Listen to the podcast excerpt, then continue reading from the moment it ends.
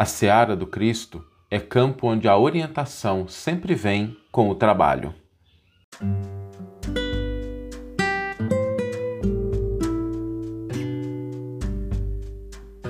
Você está ouvindo o podcast O Evangelho por Emmanuel, um podcast dedicado à interpretação e ao estudo da Boa Nova de Jesus através da contribuição do benfeitor Emmanuel.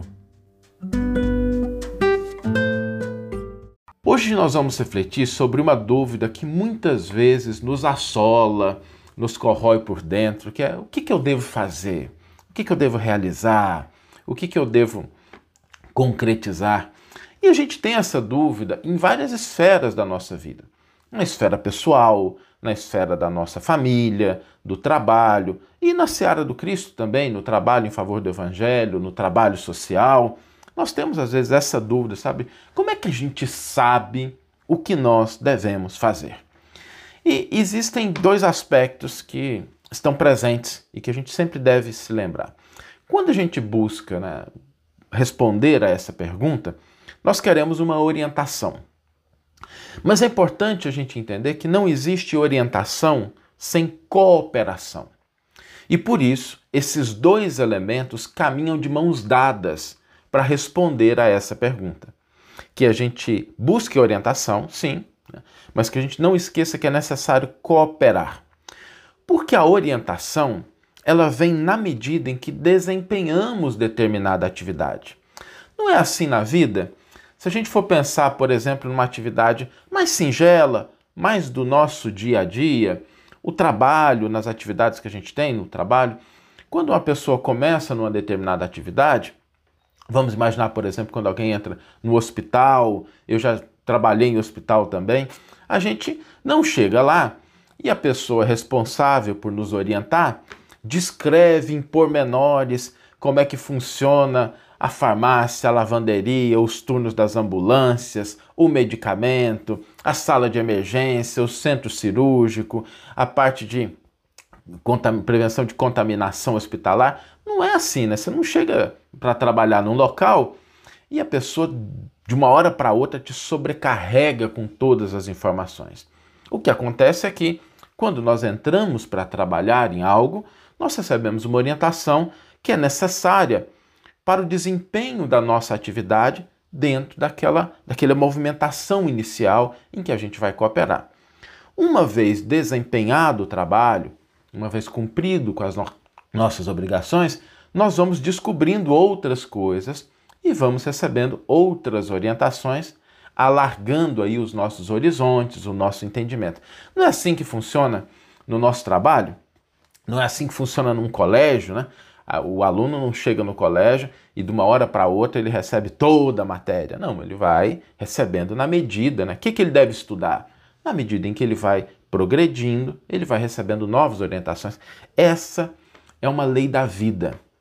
Isso não é simplesmente por acaso, né? isso está presente nas nossas ações mais singelas e nas ações mais relevantes, inclusive naquelas em que nós nos propomos a cooperar com o bem da humanidade.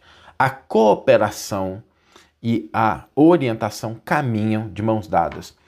Nós temos um exemplo no Evangelho, particularmente em Atos dos Apóstolos, que denota isso com muita clareza. Quando Paulo de Tarso está indo para Damasco, Jesus aparece para ele.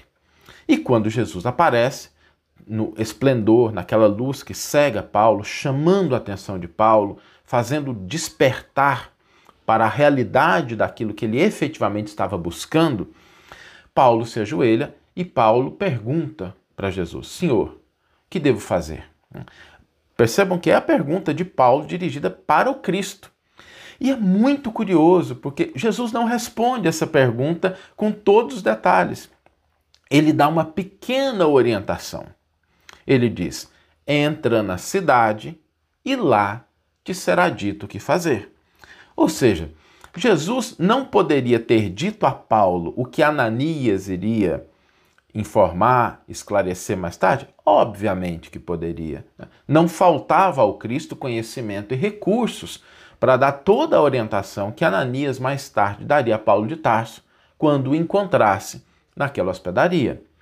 Acontece que Jesus, entendendo né, e exemplificando e trazendo uma lição muito bonita, eu acho isso muito bonito no Cristo, porque nas pequenas atitudes dele lidando com as pessoas, ele deixa transparecer essas leis universais.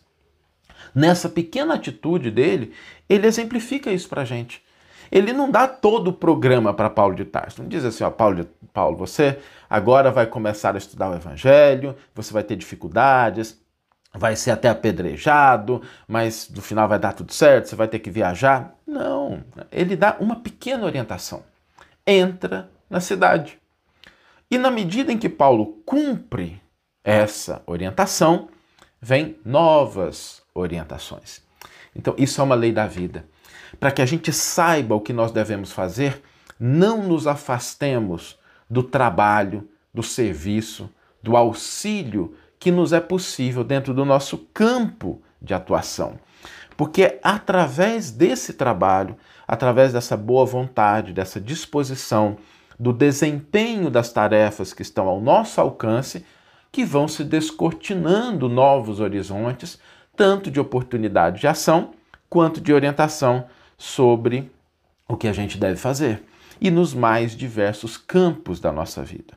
Que nós possamos entender que quando a gente começa a cooperar com a harmonia doméstica, quando a gente começa a cooperar com a paz no trânsito, quando a gente começa a cooperar com esclarecimento, com a responsabilidade, seja nas redes sociais, com o que a gente consome, com o que a gente compartilha, nós estamos auxiliando e, ao mesmo tempo, a cada atitude, a cada passo, nós vamos recebendo novas orientações do que a gente deve fazer. Então, lembremos que para que a gente possa saber o que a gente deve fazer, a gente deve conjugar sempre, cooperar e agir, trabalhar e auxiliar. Vamos ler agora a íntegra do versículo e do comentário que inspiraram a nossa reflexão de hoje. O versículo está em Atos dos Apóstolos, capítulo 9, versículo 6, e nos diz o seguinte: Mas levanta-te e entra na cidade. Lá te será dito o que é necessário fazer. E Emmanuel intitulará o seu comentário Entra e Coopera. Esta particularidade dos Atos dos Apóstolos reveste-se de grande beleza para os que desejam compreensão do serviço com Cristo. Se o Mestre aparecer ao rabino apaixonado de Jerusalém, no esplendor da luz divina e imortal, se lhe dirigia palavras diretas e inolvidáveis ao coração, por que não terminou o esclarecimento, recomendando-lhe, em vez disso, entrar em Damasco a fim de ouvir o que lhe convinha saber? É que a lei da cooperação entre os homens é o grande e generoso princípio com o qual Jesus segue de perto a humanidade inteira pelos canais da inspiração. O Mestre ensina aos discípulos e consola-os por intermédios deles próprios. Quanto mais o aprendiz lhe alcança a esfera de influenciação, mais habilitado estará para constituir-se em seu instrumento fiel e justo. Paulo de Tarso contemplou o Cristo ressuscitado em sua grandeza imperecível, mas foi obrigado a socorrer-se de Ananias para iniciar a tarefa redentora que lhe cabia junto dos homens. Essa lição deveria ser bem aproveitada pelos companheiros que esperam ansiosamente a morte do corpo, suplicando transferência para os mundos superiores, tão somente por haverem ouvido maravilhosas descrições dos mensageiros divinos. Meditando o ensinamento, perguntem a si próprios o que fariam nas esferas mais altas se ainda não se apropriaram dos valores educativos que a Terra lhes pode oferecer. Mais razoável, pois, se levantem do passado e penetrem a luta edificante de cada dia na Terra, porquanto, no trabalho sincero da cooperação fraternal, receberão de Jesus o esclarecimento acerca do que lhes convém fazer. Que você tenha uma excelente manhã, uma excelente tarde ou uma excelente noite e que possamos nos encontrar no próximo episódio. Um grande abraço e até lá!